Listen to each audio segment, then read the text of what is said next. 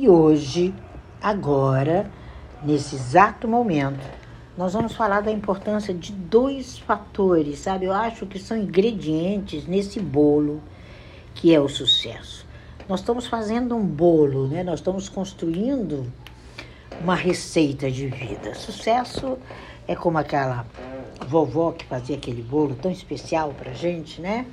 E ela colocava os seus ingredientes, às vezes né, nem olhava as medidas e no final era a melhor resposta que a gente queria.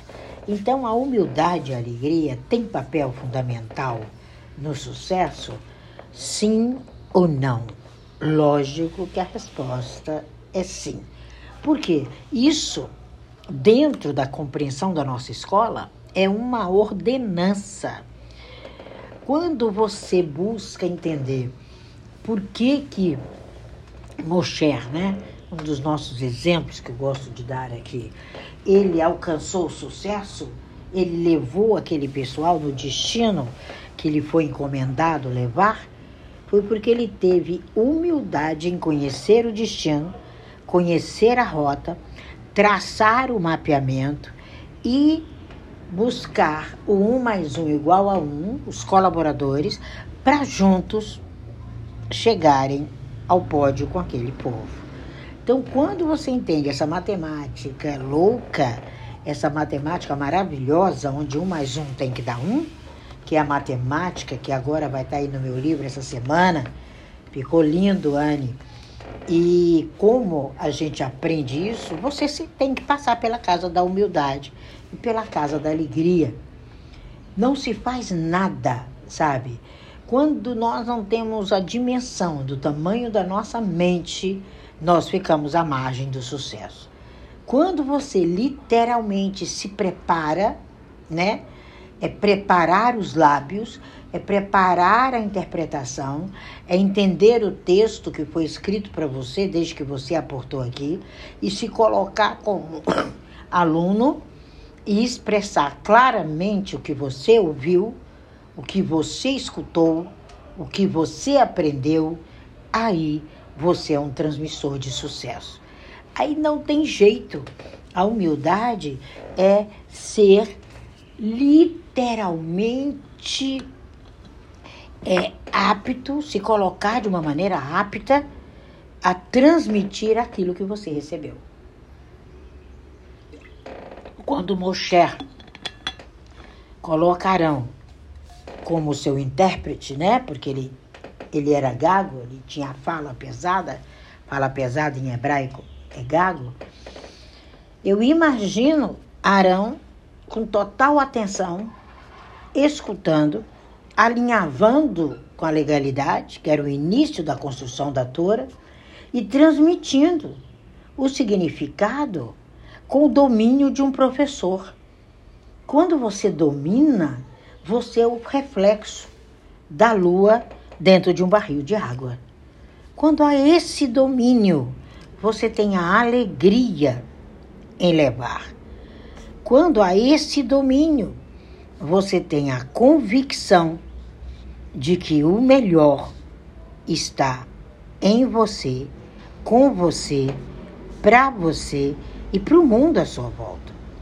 É muito importante esse processo. Quando há esse essa gratificação, quando há esse processo, essa rapidez, essa construção, aí você automaticamente se vê no papel fundamental do sucesso. É longo, lógico, que um pensamento ele se vislumbra lucidamente dentro do seu cérebro e aí ele repassa para a mente e ela vai evaporar durante o dia até o pôr do sol. Como evaporar? Passar para os outros. Você vai passar para os outros. Quando você permanece nessa caminhada, nesse cérebro, mente, corpo, palavra, ação, você passa a escutar, e você passa a estudar, e você passa a definir como é fácil viver da fala. Como é fácil, como diz o Rabi Eliezer, entender o silêncio entre o processo da fala e o recebimento dos sinais internos.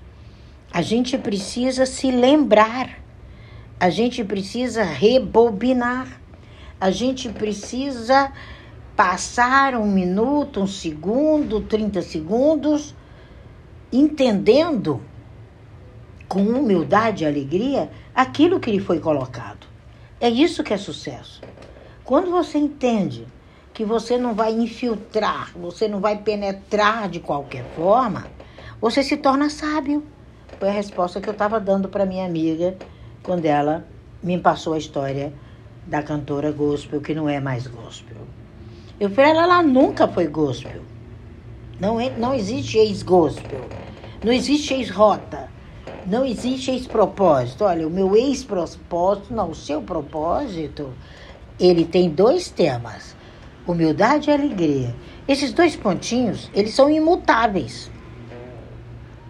E aí você se vê ali naquele emaranhado, se vê naquele processo que alguém mandou para você, disse para você, determinou para você, e no silêncio você vai indo. O boizinho de manada. E quando chega lá à frente, ela fala: Não, mas essa aqui não é minha rota. É um mais um dando um. Não era esse caminho. Mas ela já caminhou bastante. Ela já construiu até uma história, me parece. E aí tudo evapora à noite. Porque ela passa a se ouvir e ela define aquilo que hoje é o seu melhor. E tá tudo bem. É o famoso poder de escolha. Se ela tivesse escutado anteriormente, se ela tivesse uma professora cabalista, se ela fosse uma aluna atenta, ela não se infiltraria naquele meio ela se infiltrou, ela não esteve naquele meio. Ela passou por ali como um cachorro entra numa padaria, sente o cheiro de um pão e olha para um lado, olha para o outro, pega o pãozinho e sai correndo. Então ela foi ali, olhou para uma vitrine, olhou para outra, pegou um pãozinho aqui, outro pãozinho ali, e você não percebeu que ela estava infiltrando na sua realidade. Então, se a gente for colocar uma construção ética aqui, erro de ambos os lados. Porque não é possível que quando ela infiltra naquele caminho, não tenha ali um líder, uma liderança, uma pessoa, um, um professor, um mestre que fala: puxa, essa aluna é da terceira série e ela está aqui infiltrada na sétima. Então eu preciso falar para ela que ela errou a porta, que ela foi para o supermercado, errou o caminho e está na farmácia. Então, quando você lembrar disso, quando você começar a escutar o professor interno, essa lição jamais acaba. Essa lição é efetiva. Essa lição é real. Quando você começar a ouvir o seu eu, quando você ouvir a sua vida, você sai da desconstrução, você sai da confusão, você volta para o caminho que era o seu original. Então, na verdade, o caminho daquela mocinha era outro. Talvez a mãe, talvez a tia, talvez a escola, a vovó que levava naquele lugar tinha uma voz belíssima e tem, a colocou ali. E ela não usou o poder de escolha. Ela não usou o papel fundamental da alegria e da humildade. A humildade e a alegria, elas se formam quando a gente abre os olhinhos. É, quando você abre os olhos e você está aqui nesse mundo, a humildade já está em você. Quando você abre os olhos e você aporta nesse lugar, a alegria já está em você.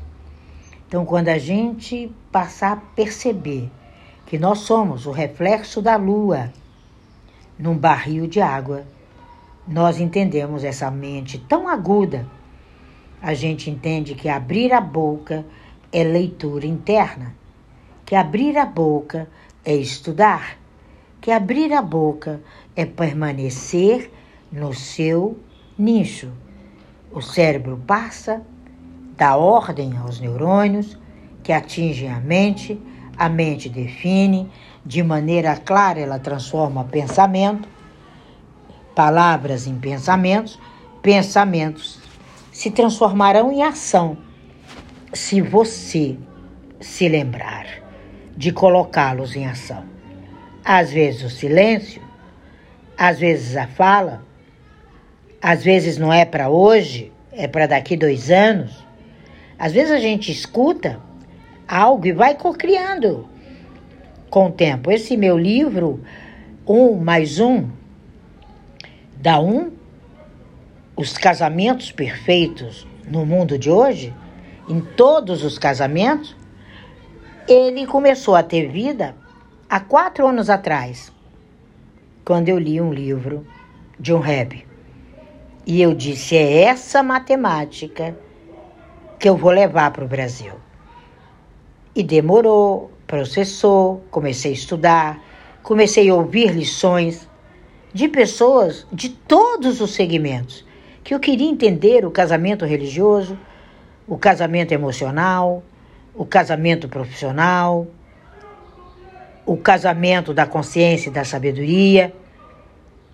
E nesse silêncio de anos, ele está aí firme agora para ser lançado para você ler e construir tua história.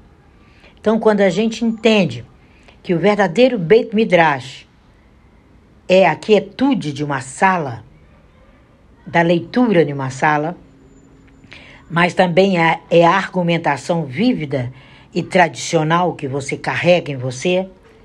É também a medida que o estudante se move para frente e para trás, dependendo do mestre. É a gesticulação enérgica quando você usa através do corpo. É uma forma tão válida de dar luz a seu propósito de adorar o que você tem que adorar, de construir como você tem que como construir. E é o resumo que Davi fala: Ó oh, minha alma, e tudo que está dentro de mim é construído com eu sou. Quando Davi escreve isso, ele fala: Eu sou uma Beit Midrash, eu sou uma oficina de ferreiro. Eu sou a bigorna. Sabe, quando você vai numa oficina, tem a bigorna. A bigorna é a alma. E o martelo que golpeia a bigorna são as palavras que vão penetrar a sabedoria e o conhecimento na sua vida. Quando você começar a agir assim, os seus discursos serão outros. Os seus lábios vão compor obras que só você sabe o significado. É mister escolher as palavras com cuidado. É dever aprender. Jeremias, ele comparava a língua a um arco e as palavras a flecha. Então, os pensamentos proferidos não podem ser detidos ou recuperados, jamais. Mas eles podem causar danos como flechas velozes se você não tiver o poder de escolha. É preciso preparação. As palavras são importantes, sabe? É como um prato de comida. Ele deve ser mantido limpo. Ele é um recipiente para os pensamentos. Ele precisa ser mantido imaculado. É uma percepção, é um estado aonde você precisa se entregar ao seu propósito, como você se entrega à sua oração, à sua reza, ao seu tempo. Nós só temos uma boca. Então vamos nos preparar, vamos manter sob controle vamos nos apropriar não de coisas vulgares, mas de coisas reais, sabe? Então nós precisamos aprender, entender, ir além. Quando a gente começar a colocar com humildade, com clareza e com alegria cada palavra, você tem o coração de aluno, você tem o, o coração do inteligente, você não questiona mais. Você aprendeu, você procurou respostas. A humildade e a alegria te levam às respostas. Sabe? Tudo é similar, tudo é numerado, tudo é enfatizado. E nós somos esses interlocutores, sabe? Não com uma trivialidade, jamais, mas com a honra de estar ali sentado à mesa do rei, esperando a hora da sobremesa. É muito bom. Quando você tiver esse sentimento no seu interior, você se tornou um mestre. Quando as suas palavras forem reais, seus sentimentos criaram vida. Quando você entendeu esse anjo que é você e que sua fala é o que as, as pessoas precisam ouvir, você é um enviado. Você é um cabo. Você é uma vontade. Você é um professor. Então a gente precisa aprender a sentar para nos estudar, a sentar para rever nossos valores e se tornar mestre em nossas atividades. É muito solene isso. O poder da fala, o trabalhar a fala é para poucos. Eu sempre falo, é Kodesh, é santo, é solene.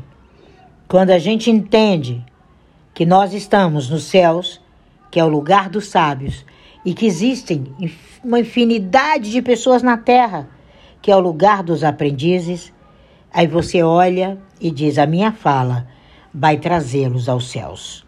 São esses cúbicos de dignidade, de instrução normativa, que a humildade ela é respondida de uma forma, como disse o rabino, somos como jarros de barro, somos vasilhames que é colocada água dentro. E essa água ela vai ser purificada ali, ela vai ser guardada ali como um vinho bom. E é um, va um vaso de barro. Ele é pesado, ele é distinto, ele é encorpado, mas dentro dele tem ouro e prata, que são suas palavras. Essa fala é aprender, aprender que para reter sabedoria, você precisa ser suficientemente humilde para aceitar de bom grado que tudo antes de você falar era feio, não tinha formato. Aí você dá vida, você dá forma. É essa humildade, é essa utilidade, é esse estudante, é esse entender, é esse aluno orgulhoso, sabe? que às vezes pensava que estava abaixo do nível, mas através do conhecimento ele atinge a alegria. E a alegria é permanecer próximos das pessoas que estão imersas nas suas histórias. Permaneça perto. Permaneça com alegria saudável. Realizem os sonhos juntos. Ensine-os demais com a sua autenticidade com essa atmosfera e com atitudes alegres. A tristeza, a depressão é falta de ligadura, é falta de adesão, é aquilo que eu falei hoje às 6 horas da manhã no Instagram. Ali não fica gravado.